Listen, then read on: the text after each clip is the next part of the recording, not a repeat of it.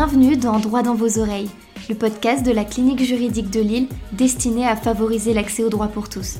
Nous recevons pour ce septième podcast Mathias Guillaumard, juge français à la Cour européenne des droits de l'homme.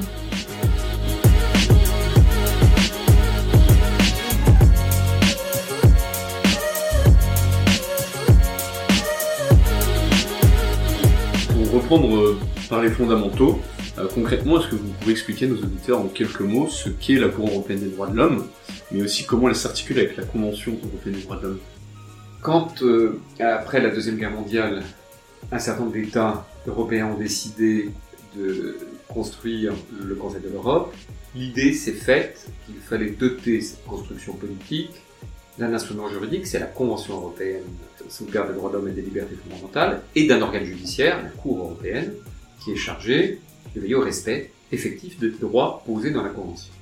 Cet organe judiciaire est une juridiction internationale, je l'ai dit, composée depuis l'exclusion de la Russie de 46 juges, à savoir un juge par État contractant, et qui a, euh, dans le respect du principe de subsidiarité, pour rôle de vérifier si les États ont respecté leur engagement euh, de euh, respecter dans le chef des personnes placées sous leur juridiction l'ensemble des droits euh, qui sont posés dans la Convention et des protocoles additionnels à celle-ci. Et la Convention européenne est texte qu'applique la Cour avec ce qu'on appelle la doctrine de l'instrument vivant, c'est-à-dire une euh, interprétation dynamique d'un texte qui a été créé en 1950 et qu'il convient d'actualiser pour répondre aux besoins à satisfaire dans le contexte contemporain. Donc le rôle de la Cour, c'est d'interpréter, d'appliquer la Convention pour trancher les requêtes dont elle est saisie, qui sont des requêtes individuelles, puisque peut-être aurez-vous des questions là-dessus, nous pouvons être saisis directement par des individus, ou des requêtes interétatives. Et justement, au niveau des, requêtes, avez-vous des, une estimation ou des statistiques sur le nombre de saisines de la Cour euh, chaque année? La Cour peut être saisie par euh, un requérant individuel, ce qu'on appelle un particulier. Ça peut être une personne physique ou une personne morale, ce qu'il faut que ce, soit euh, une, organisation non gouvernementale. Ou par un État contre un autre État. Mais cet État, qui sera donc l'auteur d'une requête interétatique, ne peut, contrairement à la Cour internationale de justice à la haie, ne peut nous saisir ici qu'au nom des personnes qui sont sous sa juridiction et dont il estime qu'elles sont victimes d'atteintes portées par l'autre État, et d'une certaine manière, c'est le porte-voix de ces, de ces victimes individuelles. Donc on a toujours l'idée que le titulaire, c'est l'individu, c'est le particulier. Alors oui, nous avons à peu près 40, euh, 45 000 euh, requêtes qui arrivent chaque, chaque année, en ce moment euh, et qui sont attribuées à une formation judiciaire, euh, une des formations judiciaires de la Cour. Alors justement, c'est un nombre qui est très conséquent et vous l'évoquez, vous êtes organisé pour répondre à cette demande. Comment la, la Cour gère-t-elle en pratique ce volume important de requêtes?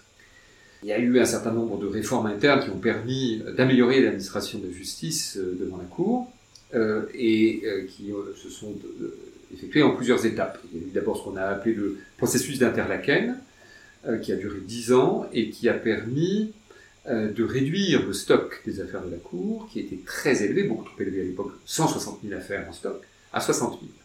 Et puis plus récemment, sous la présidence du président Spano, qui était le président de la Cour jusqu'en mois de novembre de 2022, et la première femme présidente de la Cour, la présidente O'Leary, élue au titre de l'Irlande, lui a succédé le 1er novembre, a été mise en place euh, ce qu'on appelle l'impact stratégie, qui est une autre phase de réforme interne, qui consiste à affiner notre administration euh, des cas, notre case management, comme on dit, en priorisant euh, les, les, affaires de façon différente, en accélérant les procédures pour certaines.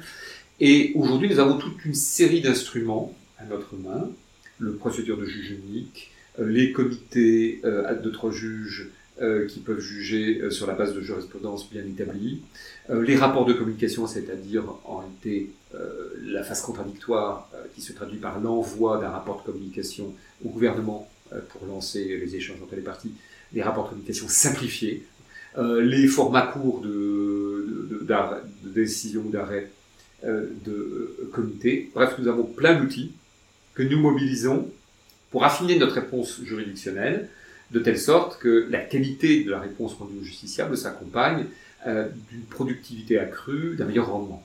Et donc, effectivement, en ce moment, nous avons une certaine pression, les flux augmentent, sont élevés. Nous avons à nouveau un stock de plus de 70 000 affaires, mais nous continuons de, juger beaucoup et beaucoup d'affaires. Et je n'ai pas de doute que dans les deux et trois années qui viennent, les fruits d'une PAC stratégie mise en place il y a deux ans vont commencer à se faire sentir. Alors on comprend que vous mettez en place beaucoup de processus, d'outils pour rendre une décision qui soit optimale, efficace et euh, surtout uniforme et harmonisée à l'échelle de toute la CEDH. Euh, comment la Cour prend-elle en compte euh, dans tout ça les différences culturelles et juridiques qu'il peut y avoir entre les États membres? Alors il faut bien comprendre qu'il y a deux choses qui sont extrêmement importantes. Vous avez commencé par parler d'une réponse qui doit valoir pour tous les États. Je l'évoquais tout à l'heure, c'est la règle du non-double standard. Il n'y a pas de respect à géométrie variable ou à géographie variable de la Convention. Ce qui est jugé pour un État doit valoir pour tous les États. Euh, et c'est pour ça d'ailleurs que nous nous jugeons euh, en définissant des garanties minimales, des standards qui sont des, standards minimaux. Les États peuvent toujours, et c'est souhaitable d'ailleurs, élever le niveau de protection. Ce sont des garanties minimales que nous définissons. La deuxième chose, c'est le principe de subsidiarité. Ce principe de subsidiarité se traduit de deux manières différentes. Procéduralement, il y a une exigence pour nous saisir, qui est l'épuisement des voies de recours internes. Ça veut dire qu'un requérant, je parlais tout à l'heure de la requête individuelle, qui est la pierre angulaire du système, n'importe quel requérant qui s'estime victime d'une atteinte portée à, ses droits humains par un des États euh, contractants peut nous saisir. Et c'est formellement assez facile. Il n'y a même pas besoin d'avocat d'ailleurs dans la première phase. Mais il y a une exigence de recevabilité, c'est qu'il ait exercé au préalable, son succès, au moins de son point de vue, toutes les voies de recours internes, c'est-à-dire disponibles et effectives, que l'État qu'il souhaite attaquer a mis en place. Et ça, c'est la subsidiarité dans son volet procédural. Nous intervenons à notre tour après épuisement des voies de recours internes. La subsidiarité dans son volet matériel se traduit par ce que nous appelons la marge nationale d'appréciation. Et ça veut dire que nous intervenons non seulement à notre tour, mais à notre place. Nous ne sommes pas là pour nous substituer aux autorités nationales. C'est le principe de non-substitution. Nous allons tenir compte de ces particularités dont vous avez parlé, politiques, historiques, culturelles, dans une certaine mesure. Et cette marge nationale d'appréciation, qui est une sorte de latitude laissée aux États pour mettre en œuvre les droits posés par la Convention, pour euh, d'une certaine manière, permettre aux gens qui en sont titulaires de les exercer sans ingérence excessive, euh, cette marge, elle est fonction d'un certain nombre de critères. Dans quelle matière nous trouvons-nous Quel est le droit en cause? Y a-t-il ou non un consensus en Europe sur la réponse à apporter à la question que pose le litige? S'il n'y a pas de consensus, ce qui est souvent le cas en matière sociétale ou, ou bioéthique, euh, nous allons laisser une plus grande latitude aux États pour décider euh, euh, de la réponse à donner. Donc, évidemment, et ça fait partie de la dimension géopolitique dont je parlais tout à l'heure de notre métier ici, nous ne sommes pas là pour juger de manière abstraite et hors sol. Nous disons toujours, la Cour veille au respect de droits effectifs et concrets. Eh bien, ces droits-là, ils sont toujours contextualisés. Donc nous tenons compte du contexte, évidemment. Et vous voyez, c'est cette tension entre le non-double standard et la prise en compte du contexte dans le respect de la marge d'appréciation qui fait à la fois tout l'intérêt, toute la difficulté parfois de nos réglages, et qui est aussi une des conditions de notre légitimité. Une réponse qui est très précise et très complète, je pense, pour, euh, nos auditeurs. Et vous évoquiez justement euh, la mise en œuvre de la Convention européenne des droits de l'homme, et par rapport plus spécifiquement aux décisions de la Cour, comment assurer une mise en œuvre effective par les États les décisions rendues sont-elles obligatoires et si oui, quelles sanctions y sont associées alors, les décisions, oui, sont tout à fait obligatoires. Les, arrêts sont exécutoires. Les États doivent les, exécuter. Et euh, nous avons, nous, dans l'article 41 de la Convention, l'idée de la satisfaction équitable.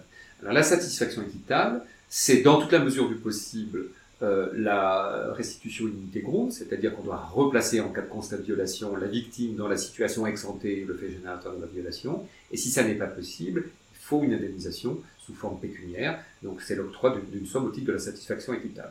L'article 46 de la Convention nous autorise aussi, et nous le faisons de manière de plus en plus euh, euh, fréquente, à développer des observations à l'adresse de l'État condamné, parce qu'il faut qu'il y ait un constat de violation. Hein. S'il y a une non-violation, il n'y a pas lieu, euh, pour euh, remédier au problème. Et c'est tout à fait utile quand la violation est, structurelle ou systémique. C'est-à-dire que le cas d'espèce révèle en réalité un problème qui va se dupliquer ou se, manifester dans X ou X situations. Quand c'est pas simplement la mise en œuvre du droit national qui a révélé euh, une atteinte excessive, mais c'est systémiquement qu'il y a une défaillance.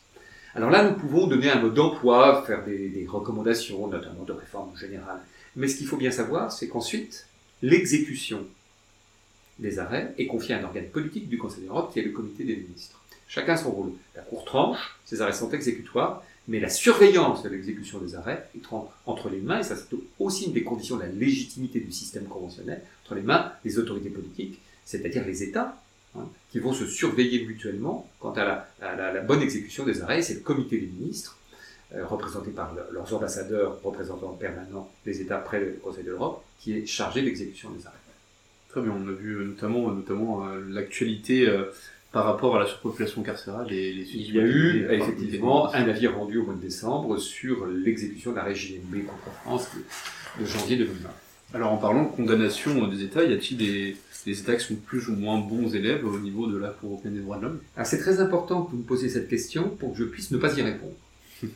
Parce que très souvent, on nous pose cette question. Et je crois que c'est très important de dire il n'y a pas de question de bons ou mauvais élèves, parce qu'il n'y a pas de question de maître et d'élève.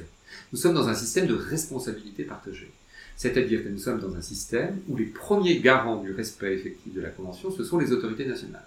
Les États, euh, le Parlement quand il prend la loi, l'administration quand elle l'applique, et le juge interne quand il veille au respect euh, euh, des règles et des droits.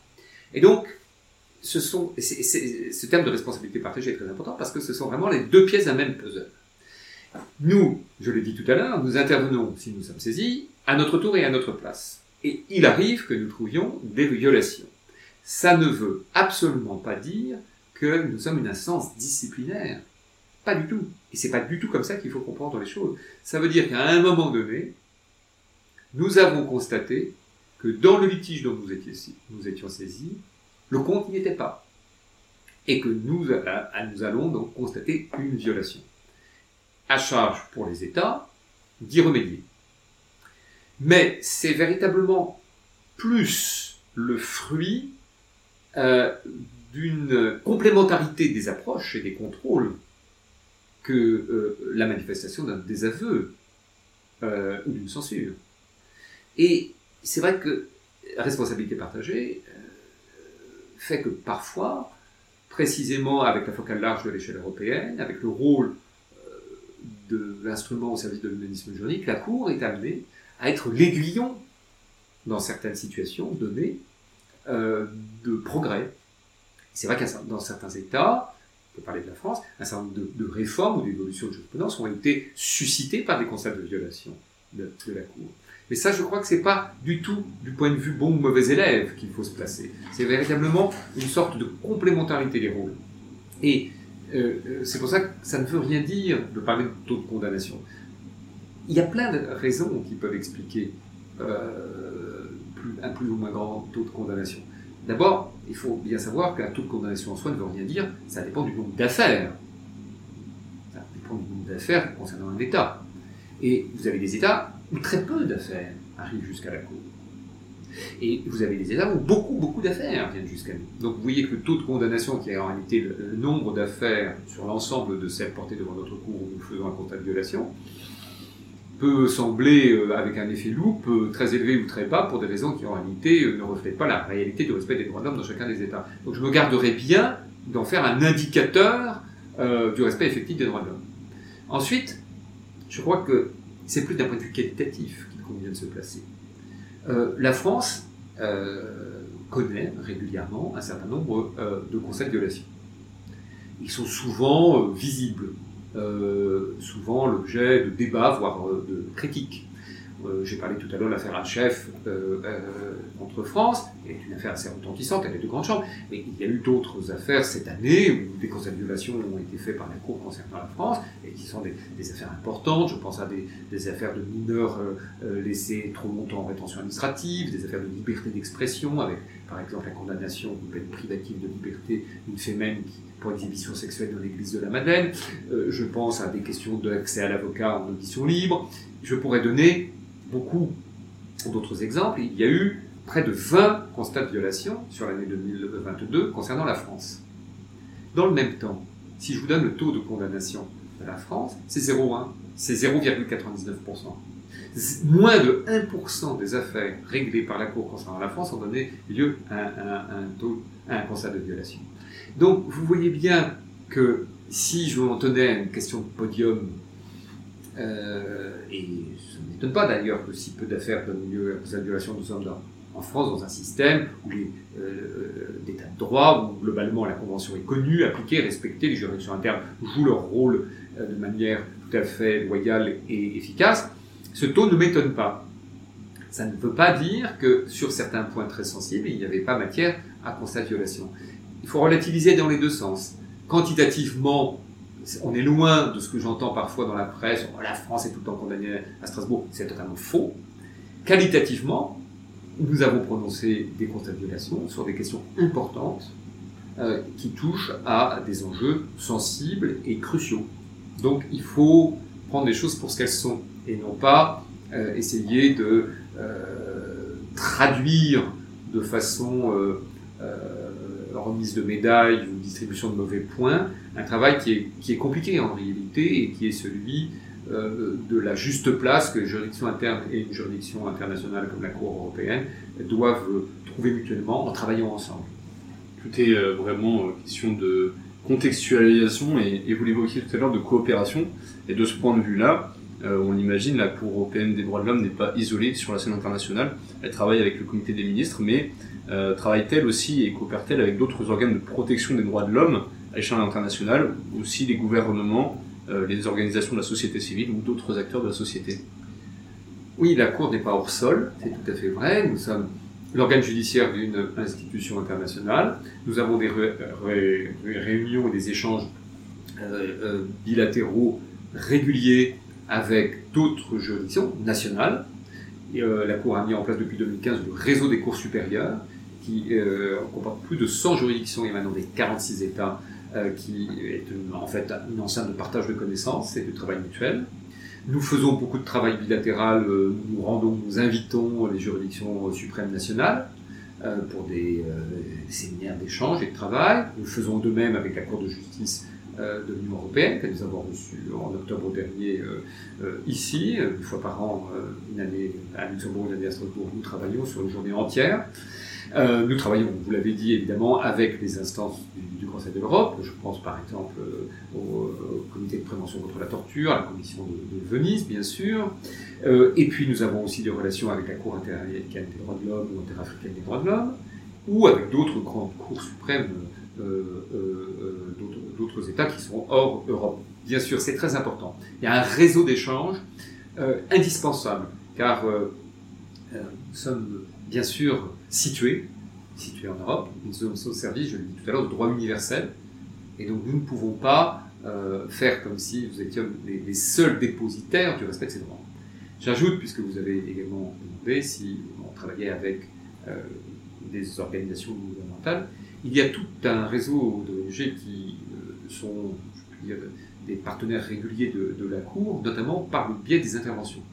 Car les tiers interventions sont monnaie courante à la Cour, et c'est très intéressant d'avoir le point de vue de fondations, d'ONG, d'associations euh, qui militent pour le respect des droits humains, euh, car elles apportent toujours une couleur particulière à la préparation et l'instruction d'une affaire. Oui, nous avons des, des relations. De la même manière, et je, terminerai par là, que nous avons également des relations institutionnelles avec les barreaux.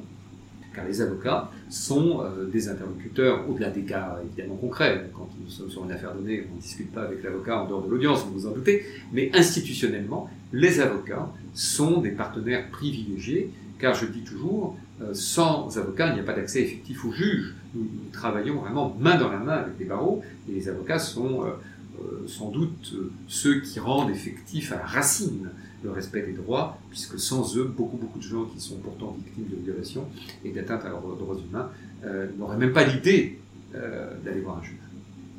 Un grand merci pour ces, réponses très complètes.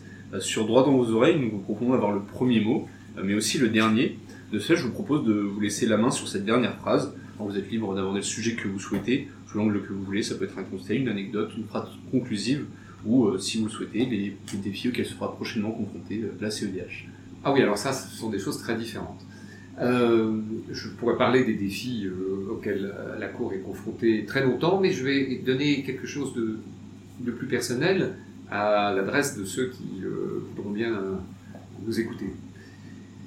Ils en feront ce qu'ils veulent, parce que ça, je crois que ce qui est très important, c'est de se constituer sa propre boîte à outils. L'un des fondements de l'humanisme juridique, c'est de permettre à chaque individu euh, de s'auto-déterminer. C'est très important. Le droit à l'autodétermination. N'est pas sans limite. Et surtout, c'est un droit à l'autodétermination contextualisé. C'est l'individu dans un ensemble. Et je crois que c'est très important d'avoir, parce que c'est parfois une critique que certains font à l'humanisme juridique ou au droit de l'homme, euh, c'est celle de la, de la tyrannie des subjectivités ou de l'hyper-individualisme. C'est pas du tout le cas.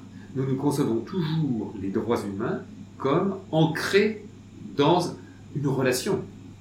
Il n'y a pas de- d'exercice des droits isolé. Le droit doit toujours individuel, doit toujours pouvoir être exercé compte tenu de ce qu'implique le cadre collectif dans lequel il s'exerce. Et je crois que c'est très important de bien comprendre le droit comme un instrument de mise en rapport entre les individus. Et c'est comme ça qu'on peut le comprendre. Donc, ce que je veux dire, c'est précisément pour que ceux qui euh, voudront en tirer les fruits qu'ils souhaitent puissent se construire dans cette éthique de la réciprocité. Ce sont deux choses suivantes. Sur le rapport au droit en général, sur les enjeux concrets et, et contemporains auxquels nous sommes tous confrontés. Sur le rapport au droit, ceux qui nous écoutent sont sûrement des gens qui ont quelque chose à voir avec le droit. Sinon, je ne pense pas qu'ils iraient écouter le podcast de la clinique juridique de S'ils ont un rapport avec le droit, c'est que ça les intéresse de faire le droit. C'est peut-être même qu'ils se projettent dans un horizon de juriste. Constituez-vous votre propre rapport au droit. Dites-vous qu'est-ce que vous, vous demandez-vous ce que vous pouvez apporter vous au droit, y compris dans la phase, la phase d'apprentissage, y compris pendant vos études. Je disais tout à l'heure, ne vous laissez pas dominer par le droit. Le droit est le fruit de la volonté humaine.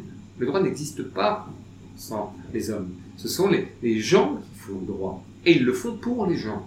Et donc, parfois, je le sais très bien, on a l'impression que ça nous tombe dessus et qu'on ne sera jamais capable de comprendre, de, de maîtriser. Non, le droit, c'est fait par nous, pour nous, par vous, pour vous. Surtout les jeunes générations, c'est vous qui allez le faire, le droit, quand je serai à la retraite et mort pour l'avenir des générations. Donc il faut que vous soyez complètement libre dans votre rapport au droit. Ça ne veut pas dire sans contrainte. Il n'y a pas de liberté, bien entendu, si elle n'a pas intégré toutes les contraintes qui supposent euh, d'être respectées pour qu'elle puisse s'exercer. Donc bien sûr, vous allez faire un mauvais jeu de mots, maîtriser les codes, tous les codes, pas seulement les codes rouges, maîtriser les codes, mais maîtriser les codes pour savoir dans quelle mesure il faut les modifier, et jamais tenir pour définitivement acquis une règle, ou incompréhensible une règle. Si la règle est vraiment incompréhensible, c'est certainement pas parce que vous êtes idiot, c'est sans doute parce qu'elle est mal faite, c'est ça qu'il faut commencer à vous dire. Et moi, quand je suis professeur et que mes étudiants ne comprennent pas, la première chose que je leur dis, dites-moi si je ne suis pas clair. Donc il faut avoir confiance en soi et, et se dire et se placer en position de dominer le droit. Le droit, c'est fait par nous, pour nous. C'est pas un truc qu'on va subir, qui nous ligote. C'est un instrument de libération, pas un instrument d'entrave. Ça, c'est la première chose. Et si vous, vous constituez ce rapport personnel au droit, ensuite, alors ça, c'est un conseil très personnel, mais faites-en quelque chose d'utile pour, euh, pour notre vie commune, qui a bien besoin d'énergie positive, de vocation, d'espoir. Parce que là, tout est pourri. Je le sais, et je terminerai avec une belle citation de Gramsci que je cite toujours, mais j'ai jamais trouvé mieux, parce que Gramsci a dit, il a dit pour s'en sortir, il n'y a pas 10% sorcières, c'est moi qui rajoute, hein, mais il faut concilier le pessimisme de l'intelligence et l'optimisme de la volonté. Si vous faites un constat lucide, la situation est atroce et ne faire que s'aggraver au moins du point de vue climatique ou sanitaire. Certainement, les années qui viennent sont terribles. Mais ça doit donner plus d'énergie encore pour lutter, pour combattre, pour s'impliquer, pour essayer, là où il y a des marges de progrès, encore à consentir, les, obtenir, résister sur ce qui est mis euh, en péril aujourd'hui. Le droit, c'est une manière de faire de façon raisonnée et raisonnable que les gens vivent ensemble. Aujourd'hui, la raison perd du terrain. Il faut utiliser les compétences que vous allez acquérir pour tenir bon sur le chemin de la raison. Mais la raison n'est pas purement abstraite, elle n'est pas désincarnée. La raison, elle est au service d'un projet, d'un engagement, de valeur. Et celle qui m'anime depuis maintenant très longtemps, c'est celle de l'humanisme. Donc, si j'ai quelque chose à partager, c'est autant doit-on être pessimiste, sur l'état de notre planète, de nos États, des systèmes politiques, euh, des attaques dont les, les, droits humains font l'objet de manière répétée et parfois aggravée, autant nous devons, nous avons le devoir d'être optimistes et énergiques pour lutter, mettre au service de ce combat-là nos forces, nos talents, nos envies et nos espoirs. Voilà de la fin.